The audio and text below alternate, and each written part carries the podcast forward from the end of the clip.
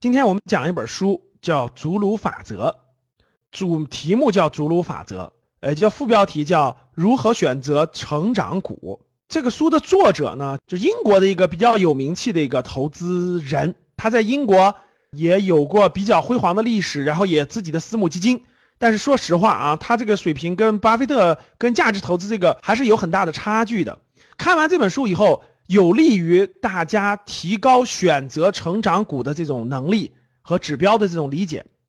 啊。但是呢，《祖鲁法则》这本书里所选择那个范畴，其实他选的还是中小型的成长股，跟我们说的这种以巴菲特为代表的这种价值投资的这种有足够安全边际的价值投资基础上的成长股，还是有很大的差别的。所以这本书呢，我们只是借鉴，它跟我讲的其他几本书是有差距的，是有差别的。其实这本书主要选择的是中小型的成长股，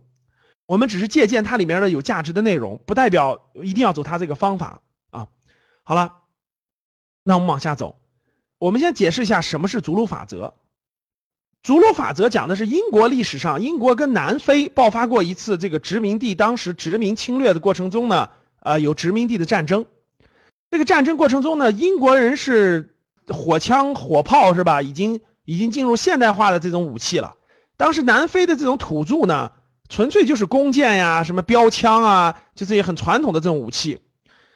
那是肯定打不过这些的哈。但是呢，当时在整个这个南非那个就殖民战争的其中有一个战役呢，传统和很落后的这个部落人群呢，就在某一个狭窄的某个领域当中就战胜了英国人。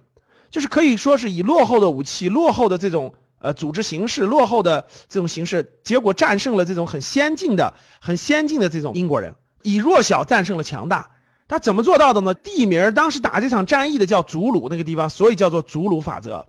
它的总体逻辑还是聚焦、聚焦再聚焦，其实就是毛泽东思想里面的那个在局部战场，就是我们永远是整体我们是弱势，对吧？但是在某个局部我们肯定是强，我们肯定是优势。其实就是这个逻辑是一样的，就在某个局部或者很狭窄的领域当中，我投入的兵力、人数各方面都比你强大，所以虽然我在武器上在很多地方比你弱小，但是我在这个局部上还是可以战胜你的。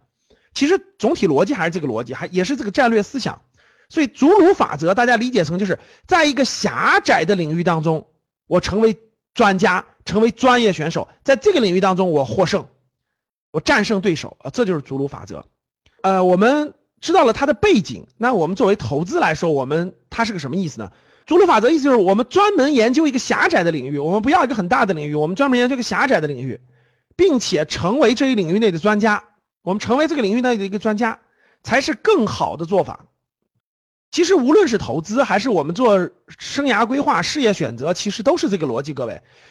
也就是能力圈的意思，就是我们不可能在多个方面成为专业人士，成为优胜者，成为那个特别杰出的人。如果您想收听本期节目的全部内容，欢迎订阅《格局财商二零一九》，与我们一起提升财商智慧。格局财商二零一九报名仅需三百六十五元，一天一块钱，人人都听得懂的财商课。